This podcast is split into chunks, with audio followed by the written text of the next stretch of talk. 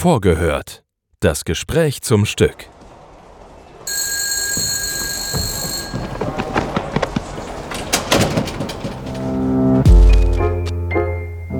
Einen wunderschönen guten Tag, meine sehr verehrten Damen und Herren. Wir begrüßen Sie recht herzlich hier im Schauspiel Frankfurt. Herzlich willkommen zu Vorgehört. Heute zur Produktion Die verlorene Ehre der Katharina Blum mit der Regisseurin Sapir Heller und ich bin Lena von Torra, die Dramaturgin der Produktion. Hallo Sapir. Hallo Lena. Wir treffen uns heute Morgen vor einer Hauptprobe 2. Ähm, in ja, drei Tagen ist Premiere. Wie, wie geht's dir? Ähm, so wie es mir öfters geht, kurz vor Premiere, ich bin sehr aufgeregt und habe das Gefühl, wow, wir haben noch viel zu tun. Es ist immer so, wenn man auf die Bühne kommt, dann sieht man das im Gesamten mit Licht, mit Bühne, mit Kostüm und auf einmal verschieben sich viele Sachen ähm, oder man möchte doch was ändern, etwas noch zuspitzen. Und äh, dann bin ich jetzt sehr motiviert, noch in, auf, der, auf, den, auf der letzten paar Meter sozusagen alles äh, zu einem Ergebnis zu bringen, mit dem ich äh, hoffentlich zufrieden sein werde und das Publikum dann auch. Bin da ja ganz zuversichtlich, aber ja, es sind auf jeden Fall ganz schön intensive Endproben gerade, wo man noch viel ändert innerhalb kürzester Zeit ähm, und noch große Fortschritte macht. Lass uns doch vielleicht um mal so ins Thema reinzukommen, gemeinsam kurz die Geschichte von Katharina Blum zusammenfassen. Fängst du an?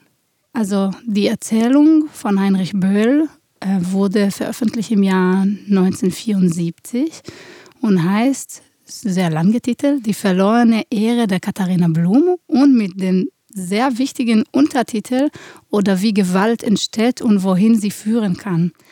Und durch die Biografie und auch das Leben, der Prozess, was Katharina Blum, unsere Hauptfigur, durchmacht, ähm, untersuchen wir oder versuchen wir zu untersuchen Wurzel von Gewalt. Und das ist etwas, was mich sehr, sehr interessiert. Ich äh, führe da dazu gleich aus, aber jetzt konkret zu der Geschichte.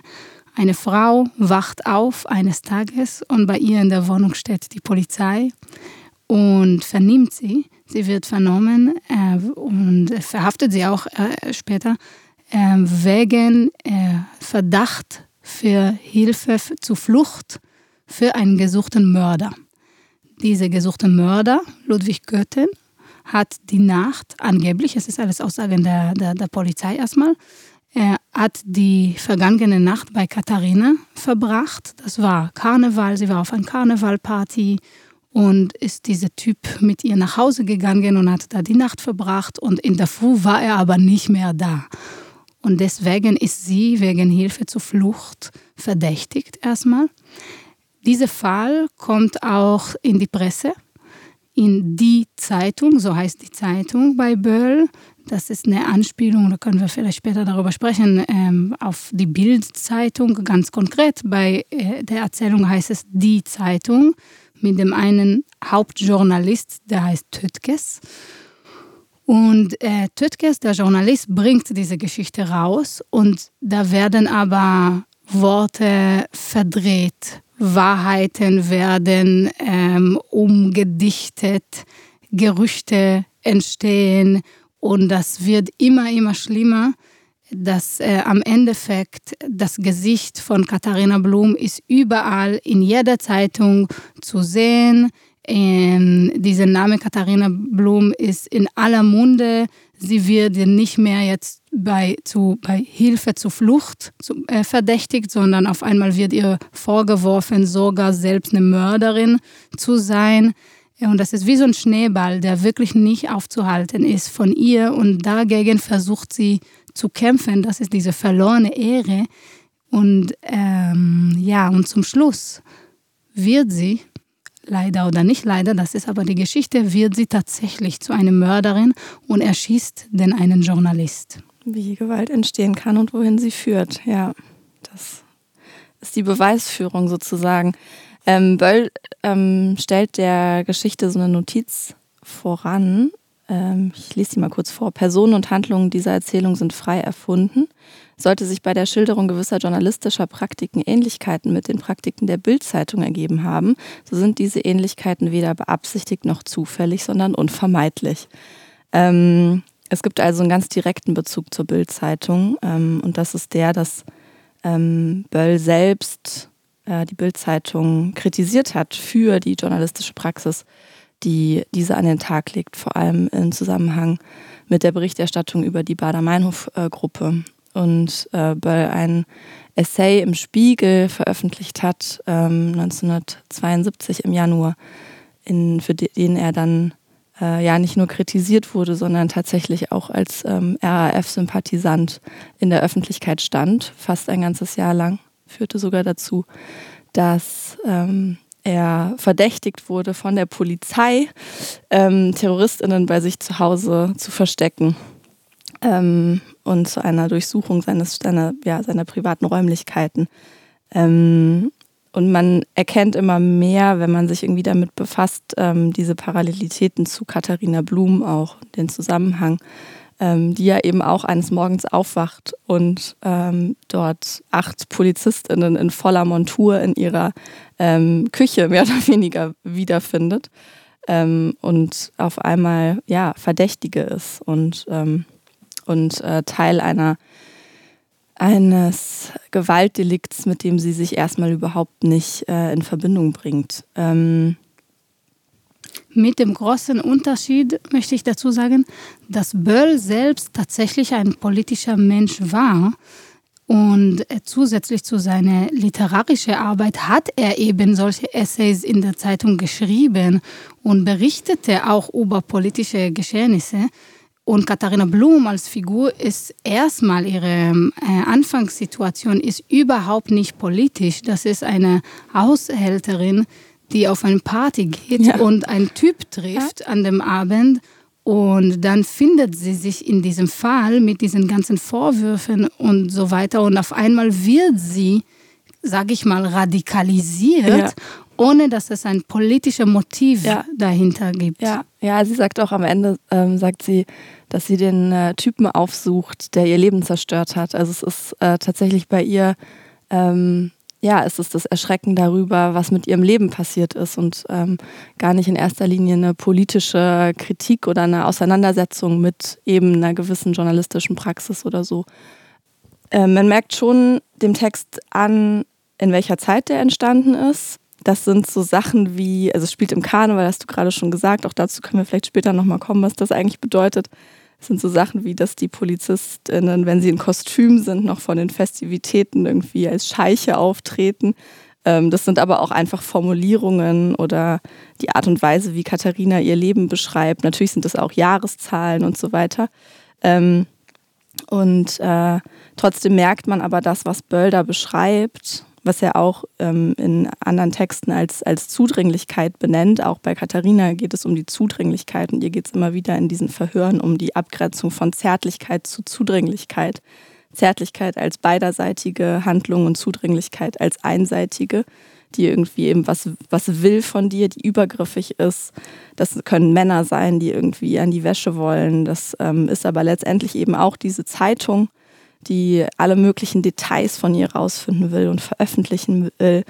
Ähm, das ist was, was ähm, Böll nicht nur der in der Bildzeitung sieht und, und, ähm, und da eben als Kritik beschreibt, ähm, sondern was er ähm, ja schon auch dieser jungen Bundesrepublik so als, als Problem, würde ich sogar sagen, ähm, attestiert und sagt, diese Gesellschaft wird immer zudringlicher. Und er hat, äh, wie du gesagt hast, ähm, ja eben viel auch als politischer Autor äh, diese, dieses Zeitgeschehen ähm, beschrieben, hat sich da total als Zeitgenosse und zeitgenössischer Autor auch ähm, gesehen, mit, mit dem Auftrag irgendwie für diese Gesellschaft zu schreiben, in der er Beobachtungen macht, damit es anders wird. Ähm, dieses Anderswerden, das finde ich auch was, was man in deiner Arbeit irgendwie total nachvollziehen kann. Ja, ich glaube auch damit ne, es gibt viel, was man irgendwie ins Heute ziehen kann aus diesen Beobachtungen oder wo auch wirklich nochmal ein Rückblick spannend ist, wie sich das entwickelt hat oder so, wird das zu einem unheimlich viel gespielten Stoff, ähm, der ähm, inzwischen gibt es irgendwie so viele Theaterfassungen, dass man gar keine neue mehr machen kann. Wie ähm, hast du für dich und für deine Arbeit einen Zugang gefunden ähm, zu dem Stoff? Mich interessiert tatsächlich diese Wurzel der Gewalt mit der Frage, meine Nachfrage ist, ähm, wie kann man dem Gewalt etwas entgegensetzen? Oder wie kann man diesen Kreis der Gewalt stoppen, ohne selbst gewalttätig zu werden? Weil das passiert, diese Frau, weil sie sieht keine andere Lösung. Sie ähm, hat, die kommt an einem Punkt, wo sie nicht mehr zu nichts mehr zu verlieren hat. Und dann wird sie auch gewalttätig. Mehr als das, sie wird wirklich eine Mörderin. Es ist auch meine persönliche Frage, wie kann man tatsächlich etwas anderes entgegensetzen mhm. und da aus dieser Spirale rauskommen. Mhm. Diese Geschichte an sich, die gibt in dem Sinne nicht die Lösung, sondern sie zeigt, dass, mhm. dass man, dass diese Frau reingefallen ist, mhm. in Anführungszeichen würde ich sagen. Aber sie wirft schon die Frage für mich, wo hätte man anders abbiegen müssen, damit das nicht passiert. Und ähm, es interessiert mich persönlich aus verschiedenen äh, Gründen. Erstmal äh, aus meiner persönlichen Biografie. Ich komme aus Israel. Ich bin geboren in einer Kriegssituation und bin so aufgewachsen. Und ich kenne ich kenn nichts anderes. Ich habe erst was anderes kennengelernt, als ich nach Deutschland kam. Da kommt nochmal eine andere Ebene für mich dazu, erzähle ich gleich. Aber das, äh, und da ist es eine Frage, was mich jahrelang einfach beschäftigt. Was macht man, damit diese Spirale einfach stoppt? Und das ist die Suche. Ich glaube, dass die Antwort, für mich ist die Antwort, es ist die Suche an sich. Mhm. Ist diese Fragestellung an sich und die Wille, das zu stoppen. Und wenn es genug Menschen gibt, die sich zusammentun, die ähnliche Gedanken haben, die zu Gedankenaustausch dann darüber kommen, die diese Frage sich stellen, das wird schon die Antwort sein. Man muss nur diese Menschen zusammenfinden und dafür ist Theater zum Beispiel mhm. tatsächlich als Ort und als Möglichkeit äh, eine Möglichkeit mhm. dafür. Da kommen ja Menschen zusammen und beschäftigen sich mit der gleichen Frage. Und im Idealfall gehen sie auch damit nach Hause und beschäftigen sich weiter mit solchen Fragen und besprechen das mit ihren HausbewohnerInnen, Freundinnen, ähm, ähm, Familie und so weiter. Ähm, genau, also das, äh, das ist eine Sache. Das andere ist eben diese Verfolgung. Diese Frau wird wirklich verfolgt. Sowohl äh, vom, vom Staat sozusagen, von dem Rechtssystem, äh, als auch von, äh, von der Presse. Und da ist eine Situation heute, was in der 70er noch nicht gab, was für mich nochmal viel, ähm, viel ja, schwieriger ist zu behandeln, weil durch Social Media und Internet und diese Art von öffentlichem Leben äh, ist der Schneeball noch, noch, noch größer und die Kontrolle ist noch weniger da. Äh, in Bölls Erzählung gibt es die eine Zeitung, den einen Journalist und ein klarer Feind in dem Sinne. Und heute gibt es ja nicht den einen Journalist. Es gibt, jeder kann ein Journalist sein, jeder kann einen Kommentar schreiben, ein Video hochladen, ein, ähm, etwas teilen, äh, keine Ahnung, also diese ganzen Sachen. Und dann weiß man irgendwann nicht mehr, wogegen man kämpft oder nicht wogegen, sondern gegen wem. Also richte ich meinen Kampf aus. Und das bringt zu noch mehr Frustration. Und das macht für mich den Schmerz anhand dieser Figur von Katharina noch, noch größer oder den Kampf auch mhm. noch größer. Äh, und äh, das ist eine Sache, was mich interessiert, eben auch aus persönlichen Gründen in unserem Welt. Wie geht man mit dieser Sache um? Mhm, also mit Falschmeldungen, damit, dass jeder zu allem eine Meinung hat und die öffentlich macht. Und alles permanent. ist sofort, genau, alles ja. ist sofort online. Äh, wenn es jetzt mich trifft oder treffen würde, was kann man dagegen, dagegen machen? Es ist schwer, weil man könnte ja natürlich sagen, okay, Stecker rausziehen und fertig. äh, ich benutze nicht mehr das Internet, gar nicht und ich ziehe alleine, was weiß ich wohin. Ähm, aber das macht die Probleme nicht weg, weil die Probleme von, von Hass, von Rassismus, von Antisemitismus, von Feindlichkeit, alle Arten für alle Menschen, ähm, äh, die es halt gibt. Und im Netz ist es wirklich extrem verstärkt. Die sind da. Mm. Ob ich im Internet da irgendwie aktiv ja, man bin oder sich auch nicht der Debatte entziehen. Genau, man kann sich auch nicht der Debatte entziehen. Und trotzdem ist die Frage einfach, wie gehe ich dann mit der Zeit mit? Bin schon ein Teil davon, aber werde nicht ein Teil dieser Katalysator der Gewalt. Ja. Wie, wir haben ja schon darüber gesprochen, dass der Text natürlich in der Zeit entstanden ist. Wie findet das Einzug in diese Inszenierung in deiner Arbeit gerade? Diese neuen Entwicklungen, ja, die, die Zeit seitdem, seit den 70er Jahren. Äh. Also es gibt ja diese Ebene der Presse.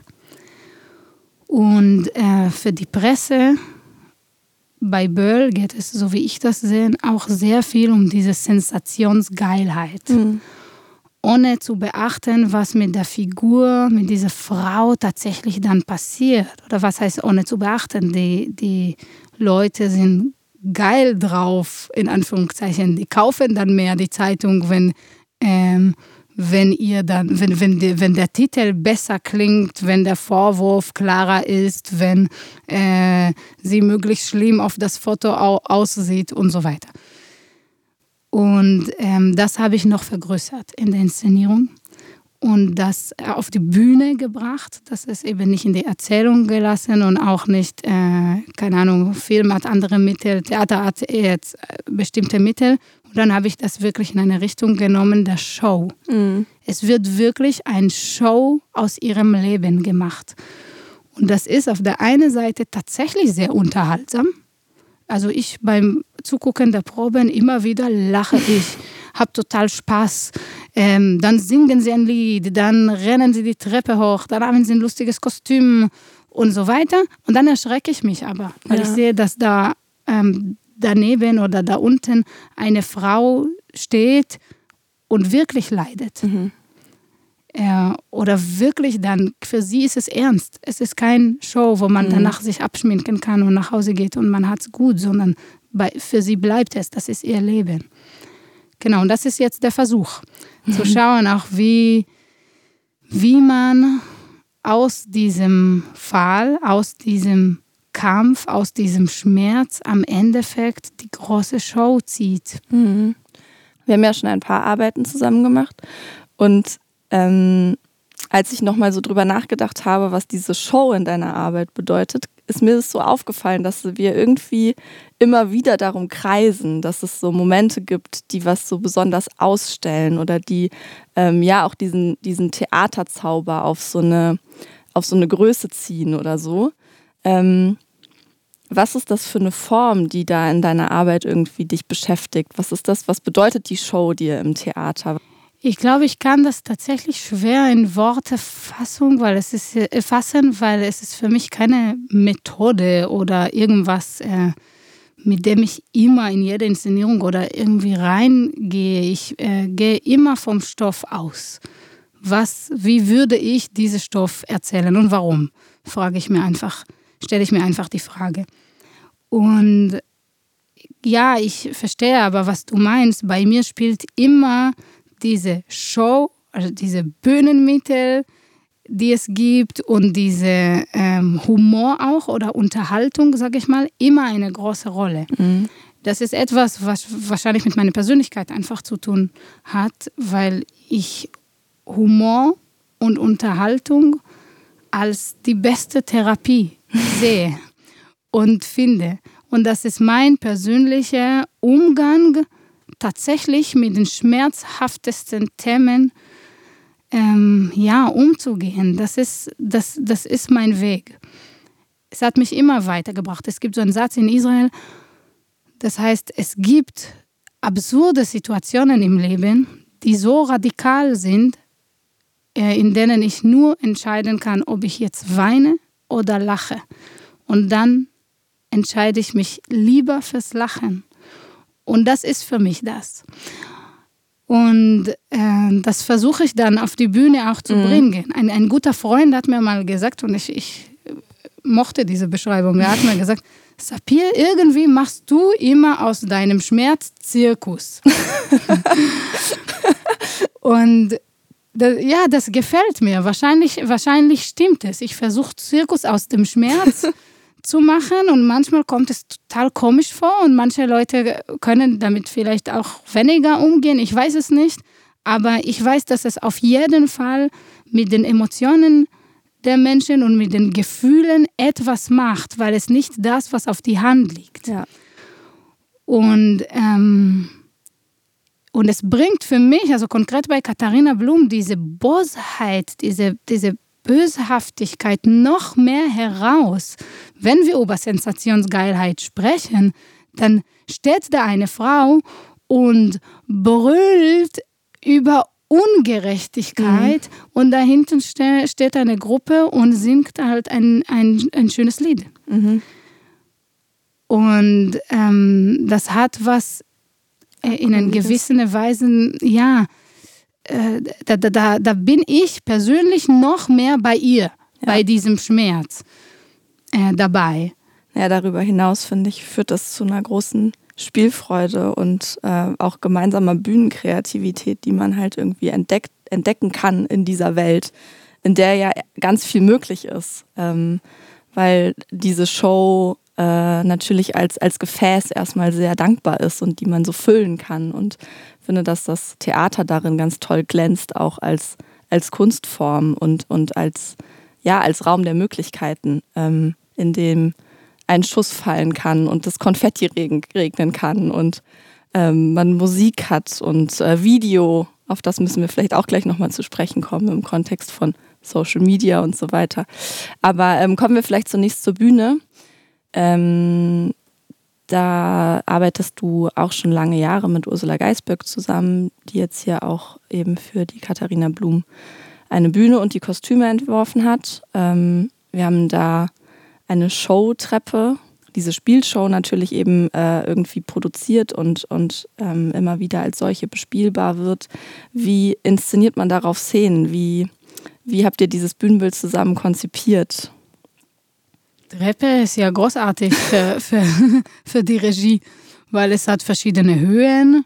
Da kann man ähm, drunter stehen und oben oder sitzen oder da hinten auftauchen oder von der Seite oder darauf springen oder das, das gibt sehr viele Möglichkeiten für verschiedene Szenen und das äh, fügt sich total zusammen mit diesem äh, Show-Gedanke-Prinzip, dass sie diese Geschichte auch mit Spielfreude mhm. und Lust erzählen und dann versucht man aus der einen Motiv, es gibt ein einziges Motiv, also wir haben ein Bühnenelement, diese Treppe, äh, verschiedenste Situationen ja. zu kreieren. Und darum geht es, um den, diese Spaß in diese sehr ernsthafte Situation. Im Hintergrund dieser Bühne gibt es eine große Leinwand. Wir haben gerade, ich habe es gerade schon angesprochen, es gibt Videoeinsätze, die ähm, ja zum Teil die Geschichte erweitern, ähm, andere Kontexte zeigen oder andere Bilder, die nochmal einen Assoziationsraum aufmachen, die zum Teil Live-Kamera-Einsätze sind ähm, und eben auch eine Social-Media-Referenz einbringen in diesen Abend. Dafür ist eigentlich wie so ein kleiner Kurzfilm entstanden, ähm, wie sitzt er da in dem Abend? Wir haben ja die Geschichte schon eher in dem in der Zeit gelassen, in der sie entstanden ist, auch aufgrund ihrer Sprache und so weiter. Ähm, da keine großen Eingriffe vorgenommen, die zu aktualisieren. Ähm, dennoch natürlich festgestellt, wir wollen da mehr erzählen mit, weil wir sind heute 2024 inzwischen. Ähm, Und da braucht es eine weitere Ebene. Ähm, wie hast du da mit Leon Bischoff zusammengearbeitet? Es gibt einfach die Ebene der Öffentlichkeit. Das ist diese Presse. Und wie ich schon vorher gesagt habe, äh, in unserer Zeit gibt es aber nicht die eine Zeitung. Äh, damals gab es auch nicht die eine Zeitung, ja, aber in der Erzählung war das reduziert auf eine Zeitung und dieser eine Journalist. Und, äh, und jetzt kann jeder ein Journalist sein. Und das wollten wir dann auf die Bühne auch bringen. Diese Außenwelt noch drumherum, diese, diese Schneeball, der wirklich nicht aufzuhalten ist, weil es ist nicht in der geschlossenen System, was wir auf die Bühne sehen, sondern es ist schon so verbreitet, dass wirklich jeder auf der, auf der Straße gefühlt jetzt über Katharina Blum spricht und fast egal was. Er spricht aber. Und ich sehe das auch, auch als etwas Gewaltvolles, diese Art von, keine Ahnung, wenn ich über TikTok denke oder sowas wie die, oder oder ganz andere, ganz äh, andere Arten von oder Portale oder was weiß ich was, diese Wischbewegungen mhm. sich. Kurze Video und dann wird es weggewischt. Mhm. Zack, zack, zack. Nach rechts, nach links, nach oben, nach unten. Und dann gehe ich so next, next, next. Äh, und das ist so eine ganz andere Art von Medienkonsum. Mhm die es heute gibt. Und das haben wir versucht, auch in der Videoebene auf die Bühne zu bringen. Also es beginnt bei dieser Frau zu Hause und endet bei jeder auf dieser Welt zu Hause, so ungefähr. Genau, und da haben wir unsere Videokünstler dabei, Leon Bischof, und der hat wunderbare Arbeit gemacht, meiner Meinung nach. Das ist wirklich auch kunstvoll und mit dieser Bühnenebene sich zusammenfügt, weil es ist tatsächlich erstmal wie ein Parallelerzählstrang, aber zum Schluss wird es zu einem und das ist diese große Show. Mhm. Ähm, unterstützend, dass es zu einem wird, ist auf jeden Fall auch die Musik von Gustavo Strauss, den du auch aus München schon kennst aus der Arbeit, der ähm, ja sehr feinfühlig, wie ich finde, Motive gefunden hat für einzelne Szenen, aber eben auch für Figuren, sodass man sehr in einem Fluss durch diesen Abend geleitet wird, auch unterstützt von dieser Musik.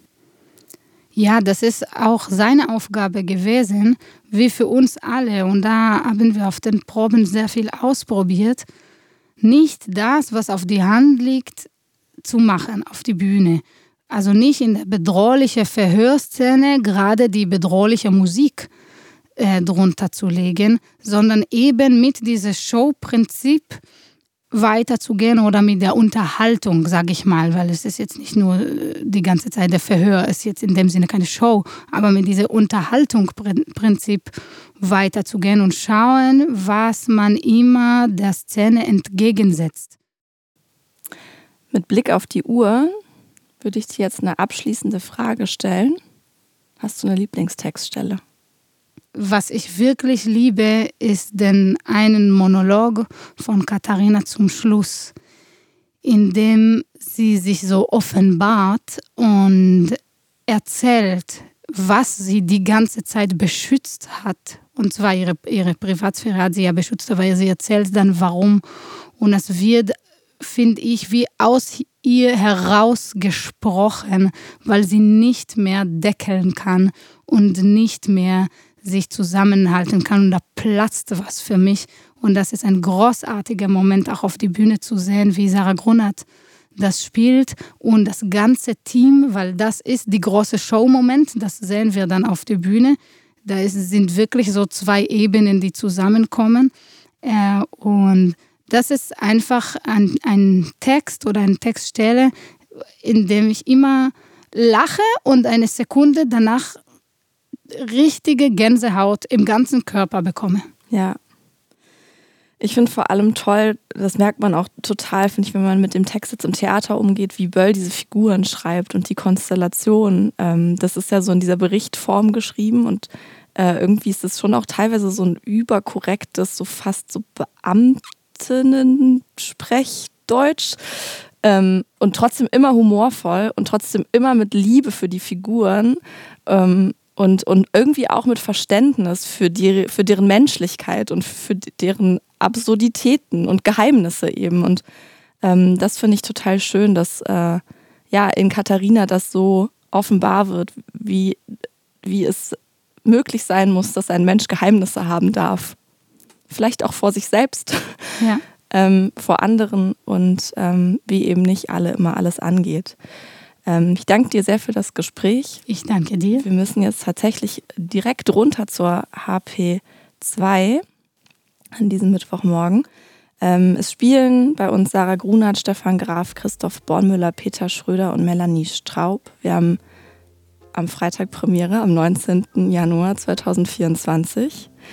Rechnen mit einer Spieldauer von circa 90 Minuten. Das sei an dieser Stelle vielleicht auch schon mal gesagt und wünschen Ihnen natürlich eine gute Zeit im Theater wenn Sie die verlorene Ehre der Katharina Blum in den Kammerspielen des Schauspiel Frankfurt besuchen. Wir freuen uns, Sie da zu sehen. Ja.